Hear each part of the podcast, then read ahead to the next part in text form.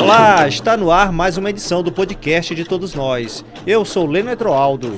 E eu sou Léo Oliveira. E no podcast de todos nós de hoje vamos falar sobre os 180 novos soldados da PM sobre São Luís, a capital do Nordeste melhor posicionada na geração de empregos segundo o CAGED, e sobre a agenda da semana, especial Dia da Criança. Lembrando que o podcast de todos nós está presente nos principais agregadores de podcast como iTunes, Spotify, Deezer e SoundCloud. O podcast é atualizado todas as terças-feiras.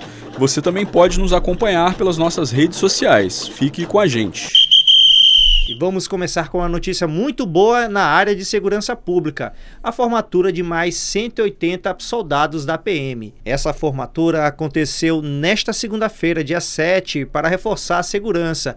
Eles passam a integrar a maior tropa policial da história do Maranhão 15 mil, gente. 15 mil profissionais. Isso mesmo, Leandro. Os novos policiais do curso de formação de soldados de 2019 vão atuar tanto na capital quanto no interior. De acordo com o coronel Ismael Fonseca, os formandos incluem pessoas com deficiência, são 52 PMs que vão atuar no setor administrativo.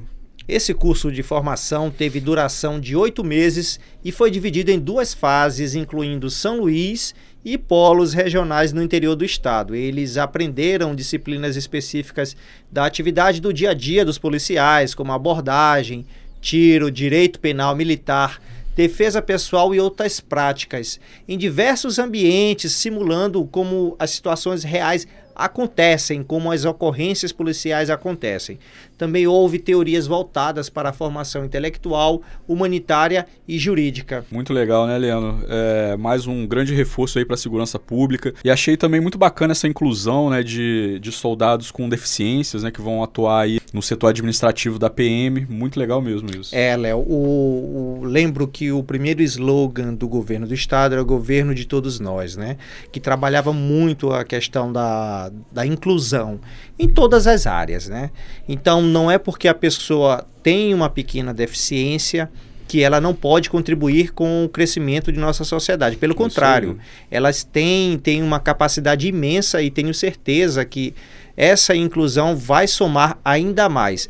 Eu quero ressaltar aqui também, Léo, a questão do curso de, de formação dos policiais, porque entra não só aquela parte é, que muita gente que está de fora não vive o dia a dia da polícia aquela parte de atuação, mas a formação intelectual que também é muito importante, muito porque você precisa ter equilíbrio para tomar a atitude correta é. no momento que você está vivendo um, uma, uma ocorrência, né? Exatamente. Então, muitas das vezes, se você não tiver esse preparo intelectual, essa formação, você acaba tomando uma atitude que muitas das vezes não é a melhor. É, isso é muito importante mesmo, Leandro. E até mesmo essa inclusão dos, dos soldados com deficiências físicas é, coloca dentro dentro mesmo nos quadros da PM uma situação de diversidade também, né? Fica Isso. até é, mais fácil para o policial se adaptar, se acostumar a essa diversidade que também está na sociedade, né?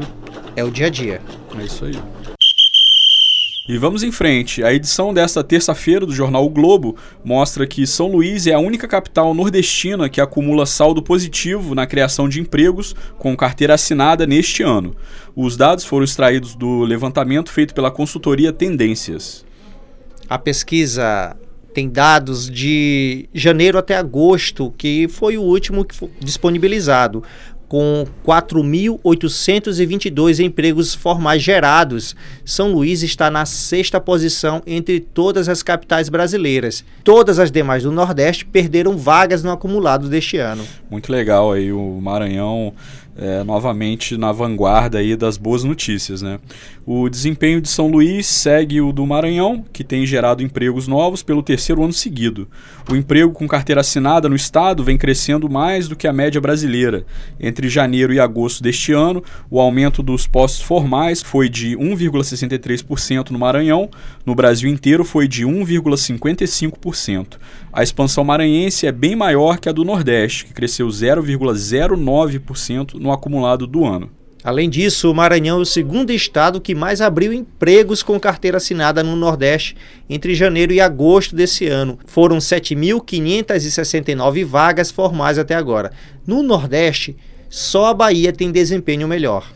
Muito legal isso, né? É o Nordeste aí dando exemplo aí para o país, né? Assim, e não apenas questão de, de emprego, mas em outras áreas também. Recentemente, os governos do Nordeste realizaram e formalizaram e já está em prática o consórcio Nordeste, né? Já realizaram, é, por exemplo, compra de medicamentos de forma integrada entre os estados. Você consegue com isso comprar muitos, muitos medicamentos e, e, um abatimento maior do que cada estado poderia fazer, né? É. é separado. Então, eu acho que essa integração é muito importante para o nosso povo. Muito mesmo, Leandro. É, especialmente no momento que a gente vive, né? É muito confortante a gente perceber que existe, existem esforços de união, né? Porque né, é um, pode parecer um clichê, mas a união faz a força e o país hoje precisa disso, precisa de união, né, precisa de apoio mútuo. É assim que a gente avança. E vamos para a agenda cultural da semana, que está bem agitada. Museus e casas de cultura do estado preparam programação diversificada na Semana da Criança. Opa, eu vou levar meu filho, viu? Eu também. Vou levar. As atividades acontecem em diversos espaços culturais, com oficinas, contação de histórias, sessão de cinema, brincadeiras e visita mediada. Isso aí. Na cidade de Alcântara, o Museu Histórico vai oferecer a programação Museus entre Contos e Brincadeiras. Começou ontem, né? Segunda-feira. A diversão acontece até o dia 12, no Dia da Criança, das 8 às 17 horas, no Museu Histórico de Alcântara, na Casa do Divino e no Museu Casa Histórica. Entre as atividades, oficinas de confecções de brinquedos com material reciclável, jogos lúdicos, contação de história e visita guiada. E nessa terça-feira, Léo, que nós gravamos o podcast sempre às terças-feiras, né? Houve no Museu de Arte Sacra aqui em São Luís o Cine Pipoca, né? É. Foi no começo da tarde. Então, vai acontecer agora nessa quinta-feira, a partir das nove da manhã. Legal. Na Casa do Maranhão e no Centro de Cultura Popular Domingos Veira Filho, que também é aqui no centro de São Luís, a animação está garantida, gente. Além de oficinas e recreações, os pequenos poderão aliar diversão e aprendizado com a exibição de vídeos culturais. Que bacana. É, tem muita opção, né, para todo gosto. E ainda tem mais. A Biblioteca Pública Benedito Leite vai ter uma quarta-feira mais divertida ainda, com um projeto Quinta do Brincar, realizado toda semana das 15 às 17 horas. O espaço é aberto ao público infantil e conta com jogos culturais, educativos, exposições, brincadeiras, contação de histórias e exibição de filmes. E no Museu Histórico e Artístico do Maranhão tem oficina de desenho e pintura para a criançada pela manhã, a partir das 9 horas, nos dias 9, 10 e 11. E acabou? Não. Não, não acabou não. O Teatro Arthur Azevedo oferece uma programação especial com a mostra de coreografias infantis na quinta-feira, dia 10. O espetáculo Moleque Fujão no dia seguinte, dia 11, na sexta, e no sábado, 12, que é o Dia das Crianças, a peça Contos que o Tempo Conta à tarde às 17 horas. Mais informações, gente, pelo telefone 3232, o DDD 98 5316 e no site cultura.ma.gov.br barra portal barra TAA. Isso aí. E informações sobre todas as casas de cultura podem ser encontradas no site da SECMA.